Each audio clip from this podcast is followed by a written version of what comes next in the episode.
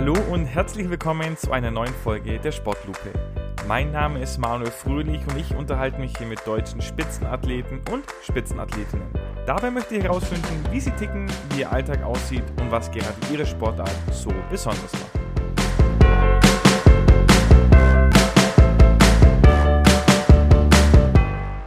Heute ist bei mir mit Alexander Hirschhäuser ein Sportler zu Gast. Der hat sich selber mal, äh, so habe ich es zumindest gelesen, als ambitionierten, leistungsorientierten Freizeitsportler beschrieben. Dass er aber mit dieser Einstellung, mit dieser Bezeichnung ganz, ganz weit gekommen ist, das werden wir gleich hören. Aber ich freue mich erstmal, dass er heute bei mir ist. Alexander, ich freue mich sehr, dass du dir Zeit für die Sportlupe nimmst. Hallo, ja, freut mich äh, für die Einladung. Ich bin super gern dabei. Super, das äh, ist doch die beste Voraussetzung. Und losgehen tut es in der Sportlupe immer gleich. Das werden die, die, lang, die langen und treuen ZuhörerInnen schon wissen. Und zwar brich doch deine Sportart, äh, für die du heute hier bist, mal auf drei Worte runter. Also stell dir mal so einfach dar, wie es geht. Ähm, ausdauernd, diszipliniert und selbstlernend. Okay, ausdauernd, diszipliniert und selbstlernend, das klingt nach, äh, klingt nach einer, ja, auch ein bisschen nach einer Kopfsportart, muss ich sagen. Also Disziplin ist eine Kopfsache, Lernen ist eine Kopfsache, Ausdauer ist ja auch ab einem gewissen Punkt wahrscheinlich oft eine, eine Kopfsache. Ähm, aber äh, verrat uns doch, um welche Sportart geht's denn und erklär es vielleicht mal für jemanden, der das noch nie gesehen oder noch gar keine Berührungspunkte mit dieser Sportart hatte. Ähm, ja, es geht um, um den Marathonlauf. Und der Marathonlauf ist ja eigentlich, so wie ich es sagen würde, mit, mit zum Beispiel dem 100-Meter-Sprint einer der Königsdisziplinen der Leichtathletik. Ähm, die Leichtathletik umfasst ja viele verschiedene Arten, vom Kurzsprint über technische Disziplinen werfen bis hin zum Marathonlauf. Und es hat die krumme Distanz von 42,195 Kilometern und ist eigentlich so die längste Disziplin in der Leichtathletik. Und findet eigentlich immer auf der Straße statt. Und ähm, ja, im besten Fall der äh, Rekord, Weltrekord liegt bei um die zwei Stunden, knapp zwei Stunden. Und das ist so das, was eigentlich so das Optimum im Moment ist. Die schnellstmögliche Leistung. Also von daher ist es eine sehr ausdauernde Disziplin. Okay, jetzt sprichst du schon an. Leichtathletik geht so von 100 Meter, ist so das kürzeste, würde man sagen, bis eben äh, die Marathondistanz. Jetzt stelle ich mir vor, als Läufer, man beginnt ja nicht gleich und sagt, okay, ich laufe einen Marathon, sondern man tastet sich vielleicht über so Mitteldistanzen, 5 Kilometer, 10 Kilometer ran. Und ich habe gesehen, das bist du ja auch teilweise gelaufen. Was ist denn deine Lieblingsstrecke? Ist es tatsächlich der Marathon oder sagst du, ah, die ist, oder vielleicht ein Halbmarathon ist dir lieber, weil er nicht ganz so anstrengend ist, nicht ganz so viel Regeneration danach braucht? Was würdest du da sagen? Also nachdem ich jetzt den, äh, die zwei Marathons gelaufen bin, habe ich auf jeden Fall Blut geleckt für den Marathonlauf. Vorher war es dann doch eher noch so der Halbmarathonlauf, genau eben weil das nicht so ganz so lang war, aber ähm, jetzt war es einfach im Endeffekt der Marathonlauf und auch diese ja zielgerichtete und doch auch lange Vorbereitung. Das ist schon hat schon seinen Reiz für mich persönlich.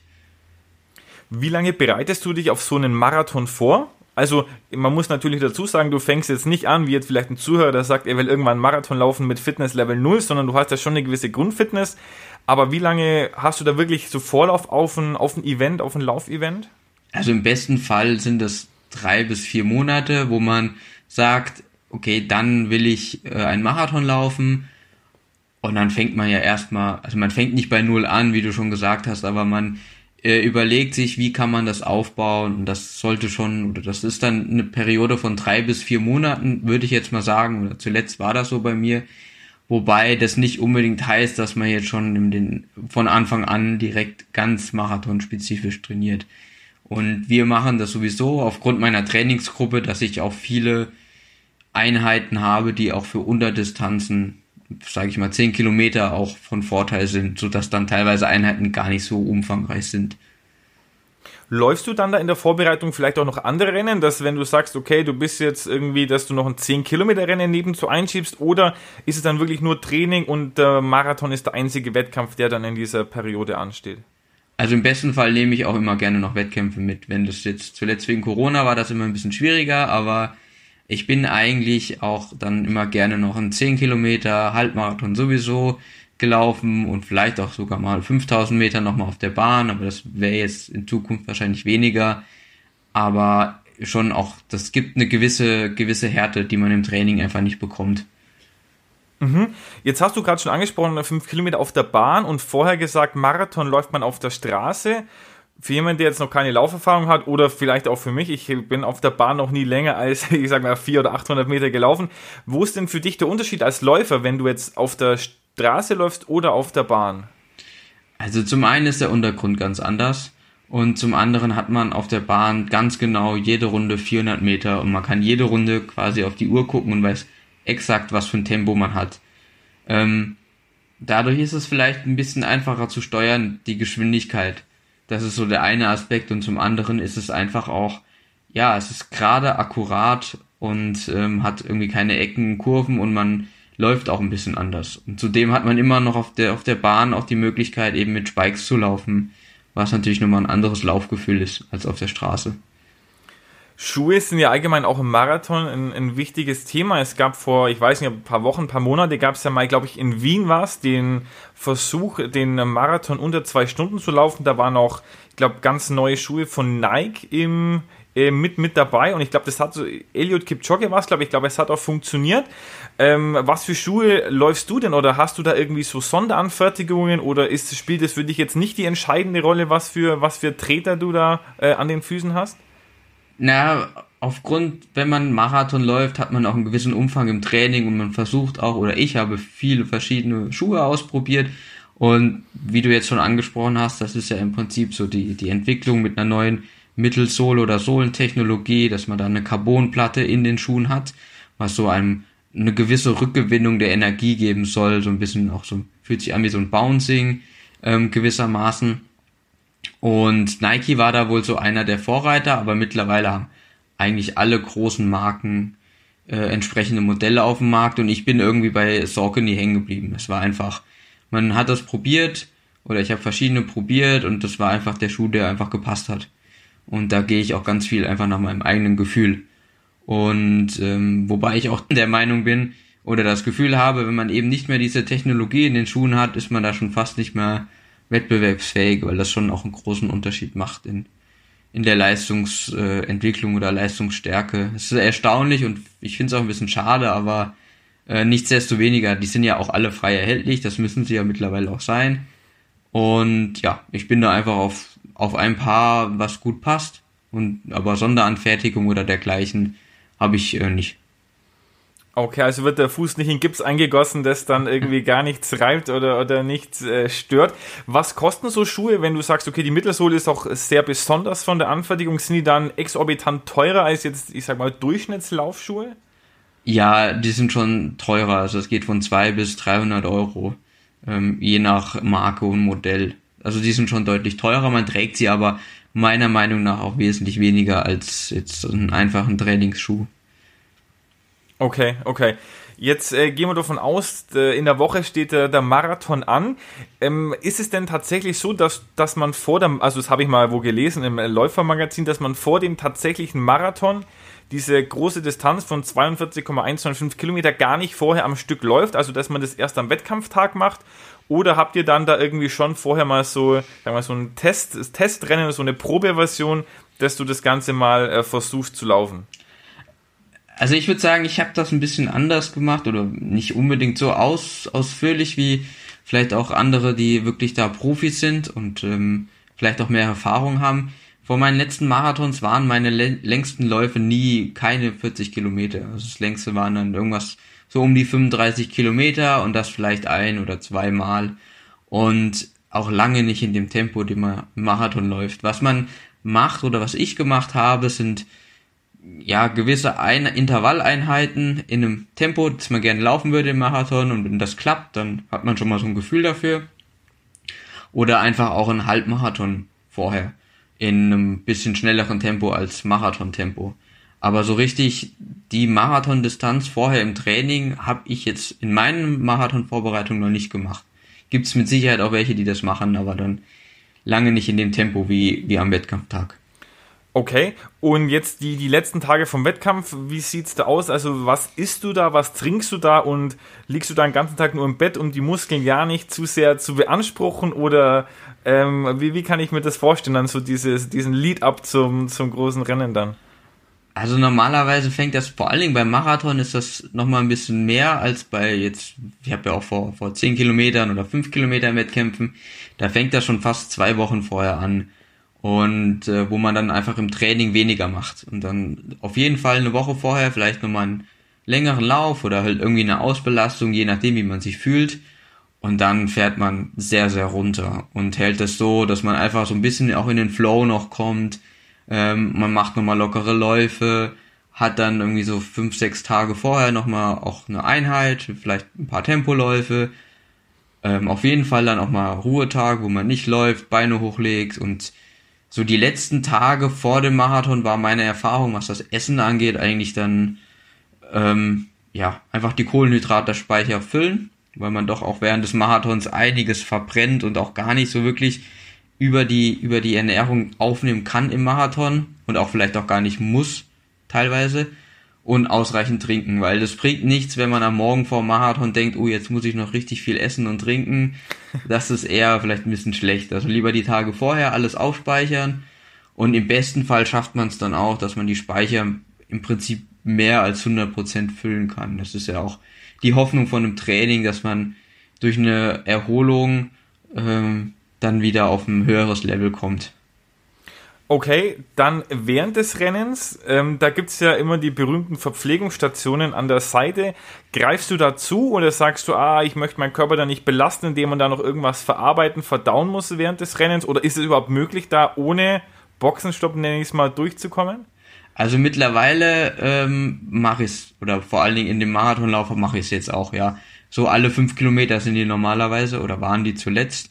Und wenn es geht, greife ich zu. Also zu entweder Flüssigkeit, dann mit, mit irgendeinem Zuckergemisch von irgendeiner, was auch immer Marke, wie auch immer, was man also für Vorlieben hat und gut verträgt. Oder halt ein Gel.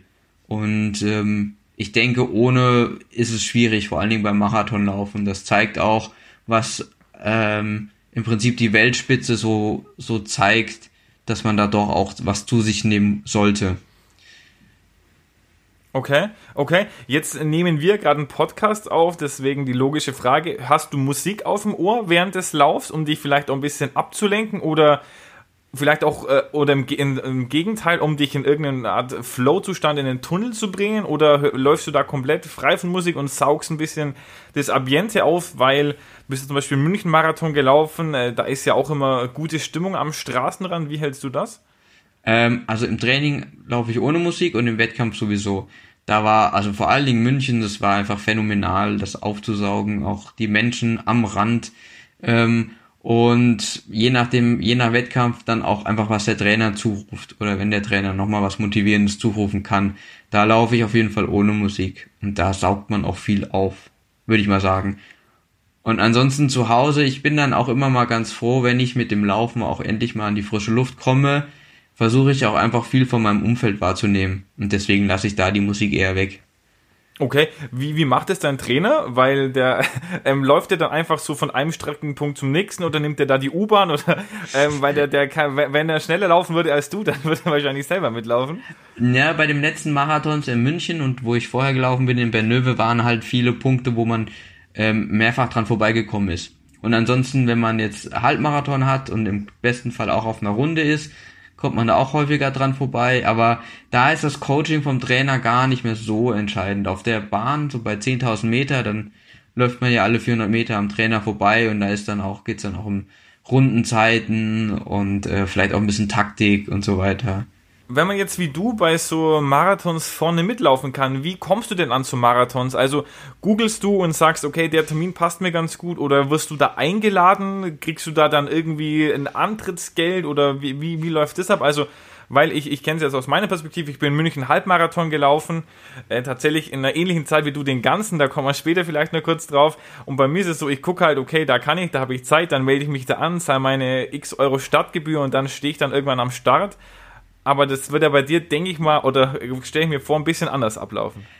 Ja, wobei bei mir jetzt gar nicht mal so viel anders. Ich denke, das ist nochmal, wenn man nochmal eine Stufe höher kommt, ist das schon auch, wenn man dann auch ein Management hat, was sich dann auch ein bisschen drum kümmert. Und ansonsten habe ich da eigentlich auch viel mit meinem Trainer und man schaut immer mal zusammen. Also ich meine, große Stadtmarathons sind bekannt. Ähm, da guckt man eher so, wann sind die. Im Frühjahr gibt's immer ein paar, im Herbst gibt's ein paar. Und wenn man dann sagt, ich will im Herbst laufen, dann guckt man da. Ähm, ja, was passt vielleicht, wo läuft man ganz gerne und dann hat man einfach auch gewisse Beziehungen, würde ich mal sagen, die ich jetzt zuletzt aufbauen konnte und dann schaut man immer, wo kommt man da noch rein, ähm, wie läuft das, aber Antrittsgelder bekomme ich auf äh, eher, also nicht. Ähm, ich muss dann schon auch eher auch noch ähm, Startgeld zahlen oder im besten Fall kann ich kostenlos starten. Ähm, das ist aber immer mal ein bisschen unterschiedlich, kommt auch auf den Veranstalter drauf an. Und wir hatten jetzt während Corona gab es ein paar, ja, das waren schon so Einladungsläufe. Da wurde gesagt, okay, da ist da dort, zum Beispiel jetzt in Berlin war das oft, ähm, findet ein Lauf statt, wir organisieren was, wenn ihr wollt, sagt Bescheid, ihr könnt kommen. Äh, wir stellen auch das Hotel und so.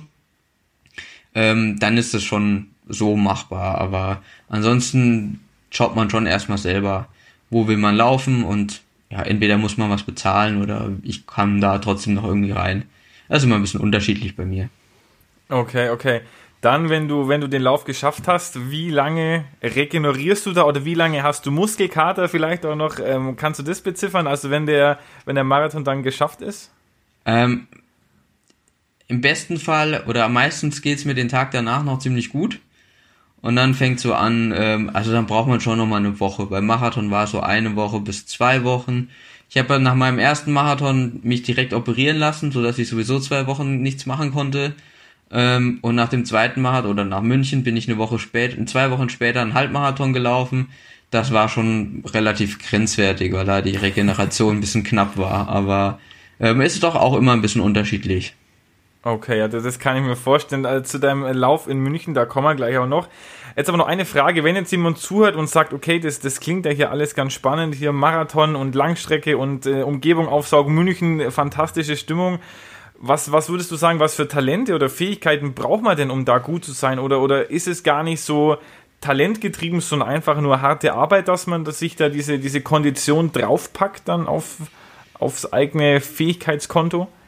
Also ich glaube, ein gewisses Talent ist schon gegeben. Das sehe ich auch in meinem, in meinem Umfeld und in meinen Freunden. Aber was auch sehr, sehr wichtig ist, was ich auch merke, ist ähm, eine gewisse Disziplin und vor allen Dingen einfach auch eine Ausdauerfähigkeit.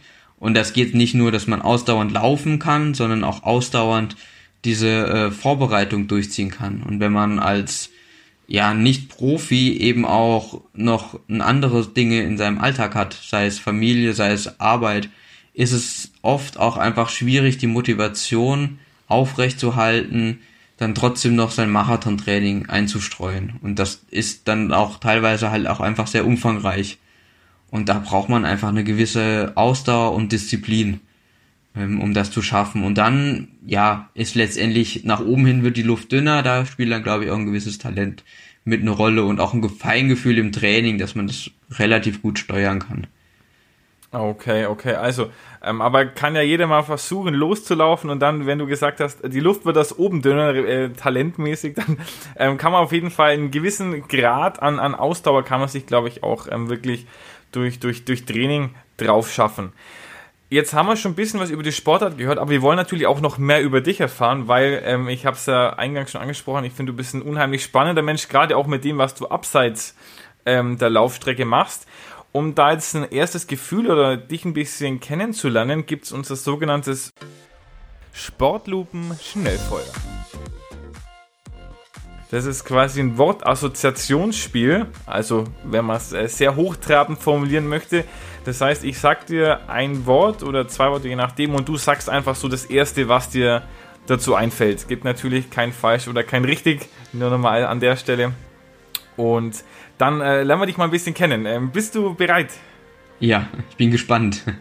Super. Okay, dann fangen wir gleich an. Ähm, Alexander, dein Traumurlaub?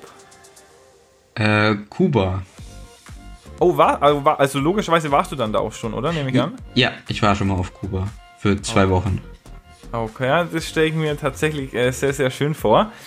Ähm, was ist dein bestes selbstgekochtes Gericht? Ui, ich würde es aktuell sagen, eine Käselauchsuppe. Oh, das klingt sehr gut. Das ist lange Zögern, das kann in zwei Richtungen gehen. Das eine ist, man hat so viele Gerichte, die man gut kochen kann, oder das andere ist dann, es geht in Richtung äh, Lieferdienst. Aber äh, wenn es eine Käselauchsuppe, die klingt, äh, klingt tatsächlich sehr lecker. Kochst du gerne? Kümmerst du dich dann so viel um deine Ernährung auch selber? Ja. Okay, ähm, aber ich glaube, das macht ja wahrscheinlich auch Sinn, wenn man, weil ich glaube, das spielt ja dann doch auch eine gewisse Rolle, ähm, die, die Ernährung, um da die, die Leistung zu bringen. Was ist deine Lieblingsstadt? Marburg. Okay, ähm, da wohnst du gerade auch und arbeitest auch, oder? Richtig. Kommst du da ursprünglich her oder wo, wo bist du ähm, ge gebürtig her oder wo bist du aufgewachsen? Äh, geboren bin ich in Marburg, aber dann aufgewachsen in einem Dorf quasi, ja, so 40 Kilometer entfernt von Marburg. Ähm, okay, also wieder back to the roots quasi jetzt hier. Ja, mit ein paar Zwischenstationen, ja. Okay, okay, sehr gut. Hast du eine Lieblingsserie oder einen Lieblingsfilm? Ähm, Lieblingsfilm ist eigentlich äh, Herr der Ringe. Äh, Lieblingsserie ist Breaking Bad. Okay, also zwei, zwei Klassiker möchte ich es möchte fast schon nennen. Hast du ein Lieblingslied? Vielleicht auch ein Lied irgendwie, dass du dir. Okay, du hörst keine Musik beim Laufen, aber vielleicht, dass du dir irgendwie so zu, zum, zum Aufputzen, zum, zum Heißmachen nochmal anhörst? Weniger zum Heißmachen, sondern eher, weil ich es gern mag, äh, Yesterday. Oh, von, von wem ist das? Von den Beatles. Ah, okay, gut. Ähm, äh, dachte mir schon, aber ich, ich wollte noch was sagen, weil ich glaube, Yesterday gibt es wahrscheinlich ein paar Lieder, die so heißen. So, dann sind wir jetzt schon fast durch. Hast du ein Lebensmotto und wenn ja, was ist es oder wie lautet es? Ist schwierig, ehrlich gesagt. Ähm, kann ich jetzt so nicht beantworten. Okay, ja, ist, ist, ja, ist ja gar kein Thema. Und dann, ähm, was ist dein Wunsch fürs restliche Jahr 2022? Gesund bleiben. Okay, ich, ich glaube, das ist das Wichtigste, aber wenn wir das jetzt mal ausklammern, weil das, ich glaube, das wünscht sich jeder. Hast du da noch irgendwelche großen Ziele oder irgendwas, was du dir vorgenommen hast noch? Äh, ja, mein größtes Ziel mit ist äh, meine Promotion beenden. Ja. Okay, da kommen wir, kommen wir nachher drauf. Das finde ich nämlich äh, hochspannend. Sportlupen, Schnellfeuer. Aber jetzt wollen wir noch einmal kurz zurück zum Anfang gehen. Äh, nicht ganz zur Geburt nach Marburg, aber vielleicht ein bisschen später, das werden wir gleich sehen. Und zwar, wie bist du denn zum Laufen gekommen? Also hast du da schon als Kind angefangen ähm, zu joggen oder auch äh, längere Distanzen zu laufen? Wie, wie, oder hat dich da Familie, Freunde, wer hat dich da dazu gebracht? Ähm, mein Vater hat mich dazu gebracht. Ähm, er hat auch, er selber hat Sport studiert und ist dann auch ähm, viel gelaufen, 70er, 80er Jahre. Und ähm, ist dann quasi ja in meinen dahin gezogen, wo ich jetzt dann aufgewachsen bin, hat da auch einen Leichtathletikverein gegründet und in dem sind wir dann eigentlich immer äh, hingegangen, beziehungsweise er hat uns einfach mitgenommen zum Training, weil er da auch im Prinzip das alles koordiniert hat, äh, den Trainingsalltag. Und dann ist man da eigentlich als als Schüler reingewachsen und hat angefangen mit einem breiten Spektrum. Also ich habe am Anfang auch Mehrkampf gemacht, so wie eigentlich jeder Schüler, alles mal ausprobiert. Und mein rein aus der Vererbung, mein Vater ist auch gelaufen damals, ähm, hat mir das Laufen gelegen. Also ich konnte den Ball überhaupt nicht werfen. Ich war richtig langsam beim Sprint, aber bei den 2000 Meter am Ende war dann doch immer gut. Und so hat sich das einfach entwickelt. Dann bleibt man natürlich bei dem, was einem Spaß macht, aber es macht meistens halt auch mehr Spaß, wenn es einem äh, gut gelingt. Ja, das, das stimmt auf jeden Fall. Und das hatte ich ja dann weitergeführt. Du bist mehrfacher hessischer Meister in verschiedenen ähm, Strecken und jetzt auch deutscher Meister im Marathon eben in München. Und da habe ich gelesen, dass du gesagt, oder dass du irgendwie gesagt hast, es stand im Artikel, ähm, dass du in der Mitte des Rennens das Gefühl hattest, dass es heute in die Hose geht. Und jetzt, wenn wir natürlich wissen, wie das Ganze ausgegangen ist, ähm, wie kann man sich denn so täuschen in, in seinem eigenen Rennen, dass du ähm, mittendrin denkst, okay, das, das, geht heute in die Hose und am Ende stehst du da und äh, bist deutscher Meister im Marathon geworden? Erstaunlicherweise weiß ich nicht. Also man hat, das ist das Interessante am Marathon, was ich auch so gelernt habe. Es ist, man hat immer gute Phasen, aber man hat auch, oder beziehungsweise man hat zwischendurch auch immer mal gerne einfach einen Durchhänger. Und wenn man dann sieht, dass man irgendwie am Platz zwei oder Platz drei ist und das Gefühl hat, der vor einem läuft dann einfach weg, ist das natürlich noch frustrierender. Und das war damals in München der Fall, ähm, dass ich da an Platz zwei war zur Hälfte und mir einfach die Spitze oder der Führende ähm, weggelaufen ist. Oder ich das Gefühl hatte, da nicht mehr dran zu kommen.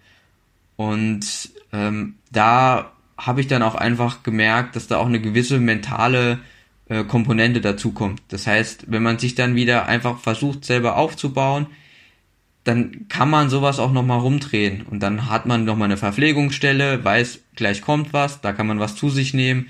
Und das gibt einem nochmal mehr Energie. Also man kann sich da auch schon mal innerhalb des Marathons vielleicht in einer Phase befinden, wo man das Gefühl hat, es funktioniert einfach nicht. Das ist bei einem Marathonlauf vielleicht einfacher zu kompensieren als bei kürzeren Distanzen. Aber auch das hat man mal bei, bei 10 Kilometer zum Beispiel. Aber wenn du da auf Platz 2 lagst, bist du dann so ehrgeizig, dass du sagst, okay, der erste ist der Gewinner und der zweite ist der erste Verlierer? Oder ist es dann einfach in dem Moment, dass du sagst, okay, wenn du ganz vorne dabei bist, dann willst du halt auch hier das, das Zielband einreißen und da als erster ins Stadion rein? Also in dem Moment war mir eher so der Gedanke, ich versuche eine Medaille zu sichern, weil das war vorher mein, ja, eigentlich mein Ziel und das, wo wir ein bisschen drauf gehofft hatten, was relativ möglich gewesen wäre. Ähm, ich meine, man kann auch immer bei einem Marathonlauf nicht damit rechnen, wie es den anderen geht. Ähm, weil ich eigentlich vom Papier her dachte, dass ich nicht der ja, Beste bin an dem Tag. Ähm, aber wenn man dann wieder merkt, man kommt wieder an jemanden dran, man holt wieder was auf, dann habe ich dann schon auch Blut geleckt. Also dann ist man dann irgendwann wieder da dran und dann will man auch. Und wenn man dann will, dann kann man. ja, da, wo ein Wille ist, da ist oft ein Weg. Äh, das, diesen, diesen abgedroschenen Spruch gibt's ja auch. Für, für die Freizeitläufer, welchen Schnitt auf einen Kilometer bist du denn damals gelaufen? Also die Zeit, ich habe rausgesucht, 2 Stunden, 18 Minuten, 38 Sekunden in München, die, die Zeit, die mir die dir damals den deutschen Meistertitel gebracht hat. Ich habe es jetzt nicht ausgerechnet. Weißt du zufällig, wie viele Minuten pro Kilometer sind das? Oh, da muss ich auch passen. Das weiß ich leider nicht. Okay, das äh, äh kann ich vielleicht nachher kurz rechnen. Um die 3,15 sein, glaube ich. 3 Minuten 3,15? Müsste ungefähr sein. Ja, Wahnsinn. Okay, ja gut, aber es kommt hin, das sind dann 140 Minuten, oder 138 Minuten geteilt durch 42. Das ist so 3, 3, irgendwas und eher unter 3,30 auf jeden Fall. Ähm, ja. ja, brutal. Also ich, ich sag mal so, ich würde da keinen einzigen Kilometer in dieser Geschwindigkeit, äh, Geschwindigkeit zusammenbringen, aber ähm, das unterstreicht nur nochmal, ähm, wie, wie beeindruckend das wirklich ist. Und wenn ich es richtig gelesen habe, war das dein zweiter Marathon, den du in deinem Leben gelaufen bist, oder? Richtig, ja. Und der erste, wie, wie, wie weit war der vorher? Wie lag der vorher? Und wie, wie viel Unterschied war vielleicht auch zwischen den Zeiten, also zwischen dem ersten Aufschlag auf dieser Königsstrecke und dann dieser zweiten? Ähm, der war ziemlich genau ein Jahr vorher und es war, ja, eigentlich vielleicht eine halbe Minute, nee, keine halbe Minute, 20 Sekunden war ich schneller in München als beim ersten, wobei das gefühlt zwei komplett unterschiedliche Rennen und Umstände waren. Ähm, den ersten bin ich komplett alleine gelaufen auf einer Pendelstrecke von, das war eine 5 Kilometer Runde in Bernöve und ähm, auch damals während Corona organisiert von zwei sehr, sehr ambitionierten Menschen. Es war sehr toll, dass sie das damals gemacht haben und mir auch die Möglichkeit gegeben haben. Und das in München, das war relativ kurzfristig die Entscheidung. Es war morgens sehr, sehr kalt. Ich habe total gefroren am Start noch, vorher auch. Und ich hatte nie so die richtige Marathon-spezifische Vorbereitung, die ich gerne gehabt hätte, weil das halt so kurzfristig bekannt gegeben wurde. Ähm, und ich glaube, ich war auch nicht ganz, ganz hundertprozentig gesund damals. Aber ähm, ja, deswegen ist eigentlich die Hoffnung da, nochmal noch mal einen Marathon deutlich schneller laufen zu können. Ich habe auch genau gelesen, dass du gesagt hast, du hast dein Potenzial, beziehungsweise ich habe mein Potenzial noch nicht ausgeschöpft, war da das äh, Originalzitat von dir. Äh, traust du dich da eine Prognose abzugeben? Also wenn wir jetzt wissen, 2018, 38, wie viel mehr geht da noch? Oder wie, also welche, welche Möglichkeiten siehst du da für dich, äh, wenn, wenn du topfit bist, wenn die Strecke passt, wenn da alles optimal läuft? Das ist die Sache, man muss topfit sein. Ich habe jetzt, ich wollte gerne in Hannover laufen und mich hat halt die Vorbereitung nicht super und aber halt kurz vorher, ein paar Wochen vorher, ja, habe ich mir letztendlich auch noch eine Verletzung eingehandelt oder es zu wenig behandelt, äh, prophylaktisch, so dass die dann ziemlich stark aufgekommen ist und das ist halt der schmale Grat, vor allen Dingen, wenn man so wenig Regeneration dem Körper geben kann, wie ich jetzt zuletzt. Aber äh, nichtsdestoweniger habe ich gesehen, was in Hannover und in Hamburg gelaufen wurde. Und ich mein, ich, man kennt sich ja in der Szene, und ich denke, das sind dann schon auch, oder in den, unter den Umständen werden schon nochmal zwei Minuten bestimmt drinne gewesen, schneller. Also 216, 215 würde ich mir schon zutrauen und da ist halt auch die Sache, ähm, ein Schritt zum Profi wäre dann, würde vielleicht dann nochmal ein paar Minuten bringen. Okay. Ähm, jetzt hast du es angesprochen, Schritt zum Profi, weil das bist du nicht und du hast es vorangesprochen, dein Ziel ist es, eine Pro Promotion fertig zu machen und ich glaube beides für sich, also sowohl Marathon so schnell zu laufen als auch zu promovieren, wäre für viele schon ein absoluter Vollzeitjob. Du hast, ähm, ich habe es nachgeschaut, in der Goethe-Uni in Frankfurt Biochemie im Bachelor und im Master studiert und machst jetzt ähm, eben deine, deine Promotion. Und ich habe mal, im, es gibt ein Business-Netzwerk LinkedIn, da habe ich mal deine, da hast du ein paar Fähigkeiten angegeben und ich habe mir da mal drei rausgesucht, die ich besonders spannend fand. Ähm, und zwar Fluoreszenzmikroskopie, Klonierung und Genetik. Und das sind für mich, ich bin kein sehr naturwissenschaftlicher Typ, ähm, extrem spannende Begriffe. Was machst du denn genau oder was forschst du denn auch in deiner Doktorarbeit? Also ich weiß nicht, ob du darüber sprechen darfst oder ob es irgendwelche Geheimhaltungsklauseln gibt, aber also wenn, dann kannst du uns ja so viel erzählen, wie du, wie du darfst. Nein, also ähm, viel also ich werde jetzt nicht im Detail erzählen, weil das vielleicht auch zu fachspezifisch ist, aber letztendlich kann man das auch, also es steht auch der auf meiner Arbeitsgruppe auf der Seite, was wir eigentlich machen. Also es ist für jeden zugänglich zum Lesen. Von daher kann ich das schon gerne erzählen. Ähm, Im Prinzip forschen wir oder wir nutzen Immunzellen der Fruchtfliege, ähm, da diese der Menschen sehr ähnlich sind. Und dort schauen wir uns eigentlich an, wie ist das Skelett der, oder was ich gemacht habe, ist mir angeschaut, wie das Skelett organisiert ist von diesen Immunzellen. Ähm, da ist schon relativ viel auch bekannt, aber es gibt auch immer wieder Komponenten, wo man einfach, oder die schon mal in einem, in einem geschaut wurde, wo gesehen wurde, das interagiert und verändert das irgendwie. Oder da ist eine Interaktion da. Ähm, und da habe ich jetzt zum Beispiel zuletzt mir ein ähm, Protein rausgesucht oder habe ich äh, genommen ähm, wo gezeigt wurde, da findet was statt oder das ändert die Morphologie der Zellen, dieser Immunzellen und letztendlich auch das Verhalten. Also diese Immunzellen patrouillieren quasi die ganze Zeit jetzt in unserem Modellorganismus der Fruchtfliege, patrouillieren und suchen nach äh, fremden Stoffen, die sie dann letztendlich auffressen können. Also das mhm. sind die Fresszellen des Körpers. Ähm, und ich habe dann untersucht, ähm, eben anhand dieses Proteins, wie steuert das Protein eben diese, ähm, ja, die Migration beziehungsweise das ähm, Verhalten dieser Immunzellen über das Zytoskelett. Weil das Zytoskelett an sich ist dafür zuständig. Und das war so der Teil. Und da kann man mit der Fluoreszenzmikroskopie, wir haben da zwei hochauflösende Mikroskope. Ähm, zum einen kann man sich die Zellen angucken, wenn man sie quasi auf ähm, einer Glasscheibe letztendlich aufgeklebt hat und mit einem Farbstoff gefärbt hat kann man sich das da schön angucken, ob einfach die Zellmorphologie, das heißt die Struktur der Zelle, irgendwie unterschiedlich aussieht. Und die sind so 10 bis 20 Mikrometer groß. Und deswegen braucht man diese hochauflösenden Mikroskope. Und im zweiten Fall kann man sich einfach live ähm, in der lebenden äh, Puppe anschauen, wie die Zellen sich äh, verhalten. Und das ist so das Spannende daran, was man mit der Fluoreszenzmikroskopie eigentlich machen kann. Also man kann quasi live verfolgen, wie verhalten sich die Zellen und kann dann, oder was wir gemacht haben, ist mit einem Laser ähm, auf einem bestimmten, ähm, im Prinzip eine Wunde simulieren, so dass man ähm, will, dass die Immunzellen eben dahin gehen und das quasi schließen beziehungsweise Fremdkörper auffressen. Und das können wir dann mit der Mikroskopie machen. Und mit dem Klonieren, das sind einfach DNA-Arbeiten, wo man verschiedene ähm, Gene letztendlich mutiert, also irgendwie verändert und dann zu schauen, was passiert da. Dann letztendlich, oder der nächste Schritt ist dann in, in Zellen schaut, was passiert dann. Hm. Finde ich, finde ich hochspannend. Ähm, das mit den Fruchtfliegen, das Ziel ist dann in, äh, logischerweise, wenn da eine gewisse Ähnlichkeit zu, zum Menschlichen ist, dass man das quasi, die Erkenntnisse irgendwann übertragen kann, oder? Und dass man da die, die, die Erkenntnisse vielleicht auch im, im menschlichen Bereich anwenden kann. Genau, weil das ist so meistens der, der erste Schritt in der Grundlagenforschung. Und die Fruchtfliege ist halt ein super tolles Organismus, um das äh, zu testen. Mhm. Wie lange bist du da schon dran an der Promotion? Weil, also, soweit ich weiß, ich, ich promoviere logischerweise nicht, aber das zieht sich, glaube ich, immer über mehrere Jahre und du hast vorhin gesagt, das ist dein Ziel, das dieses Jahr noch abzuschließen. Also, wann hast du dann damit begonnen? Ziemlich genau vor vier Jahren.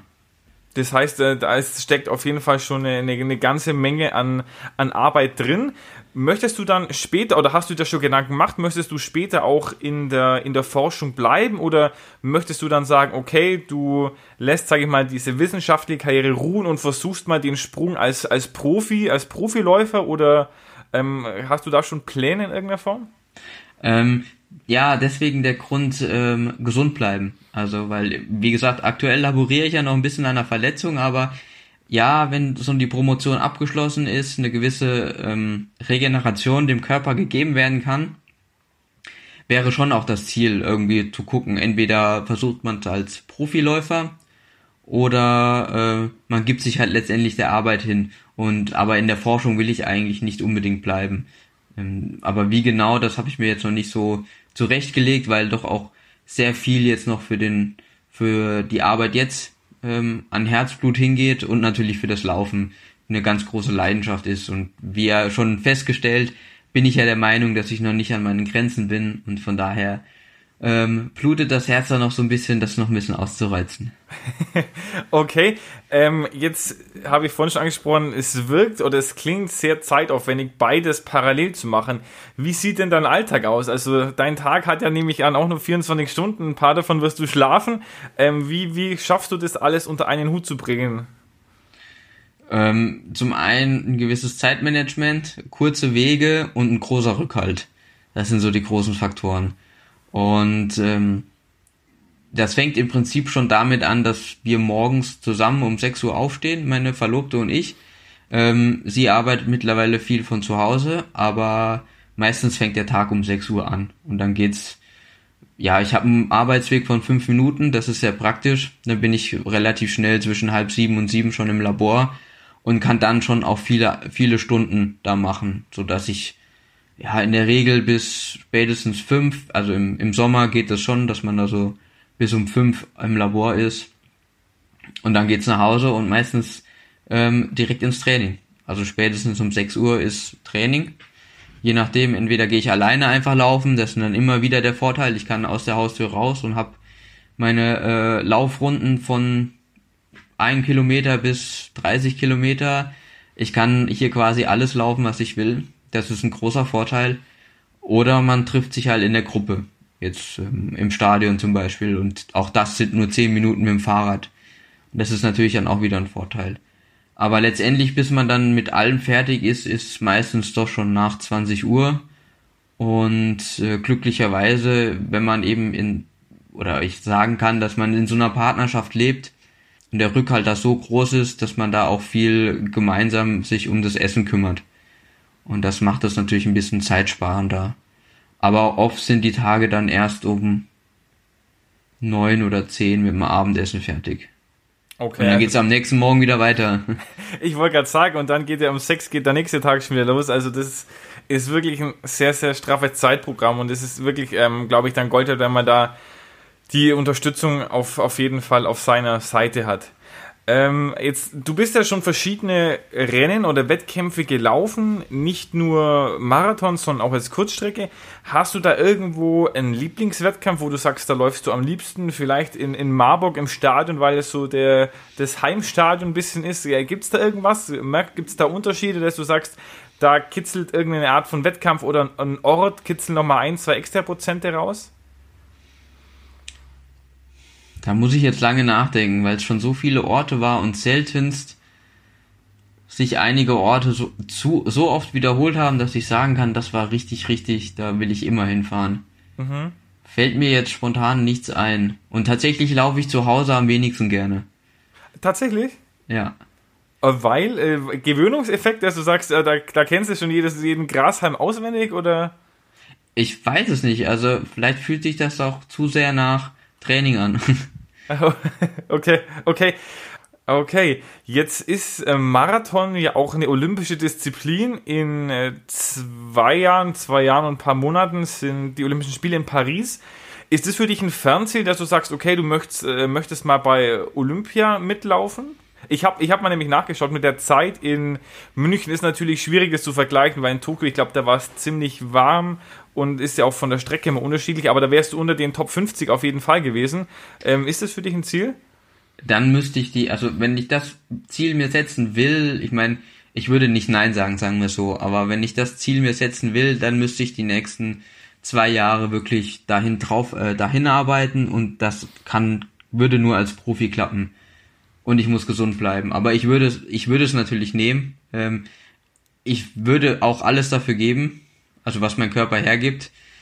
Ich kann, ich wage nur zu behaupten, dass ich das schaffe. Ich weiß es nicht, weil es doch dann sehr schwer ist. Und beim Marathon hat man nicht unbedingt viele Schüsse, um das zu probieren.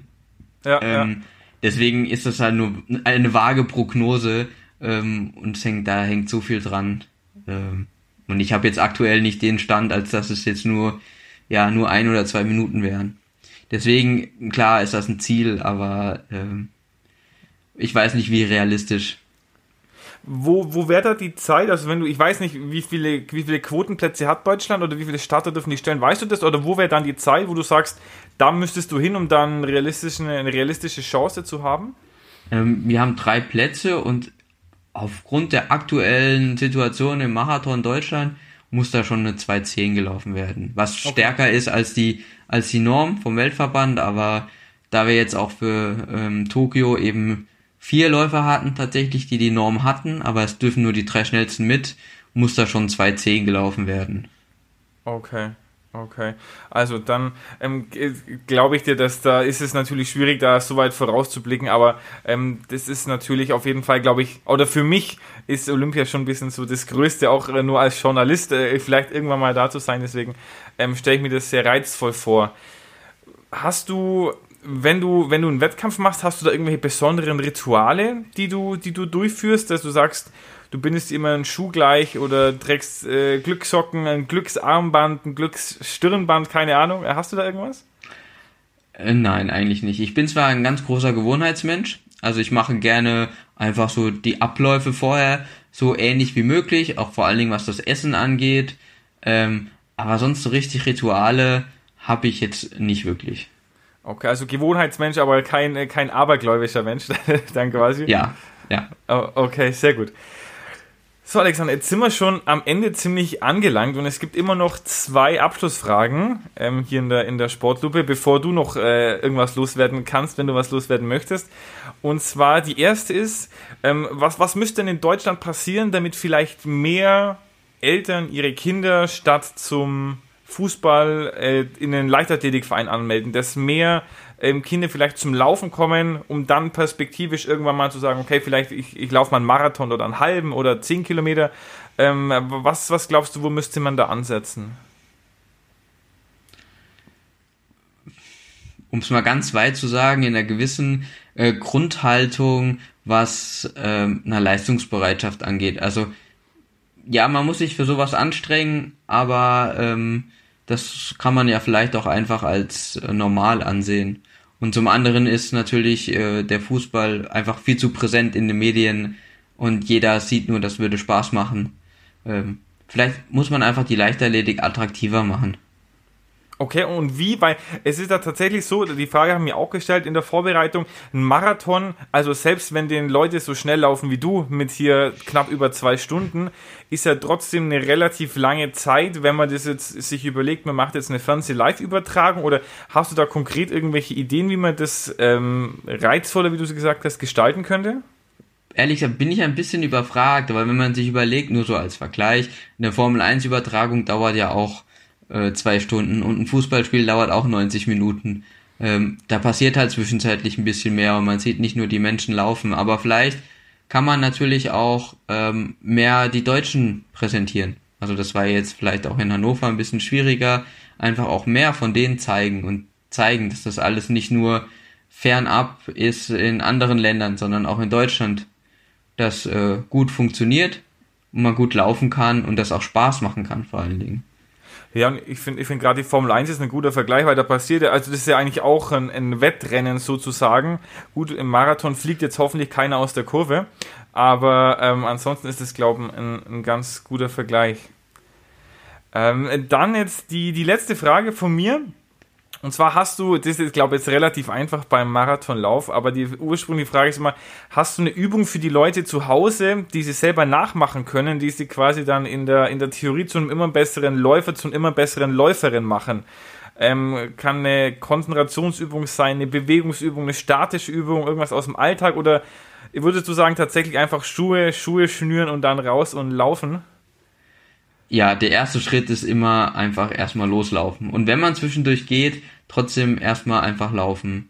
Und dann ähm, einfach ganz viel auch Gymnastik machen, den Ausfallschritte machen äh, oder ähnliches. Also das sind so die einfachsten Übungen. Dann gib uns doch mal deine Lieblingsdehnübung mit. Hast du da irgendeinen Favorit, wo du sagst, den, das ist so deine Go-To-Dehnübung?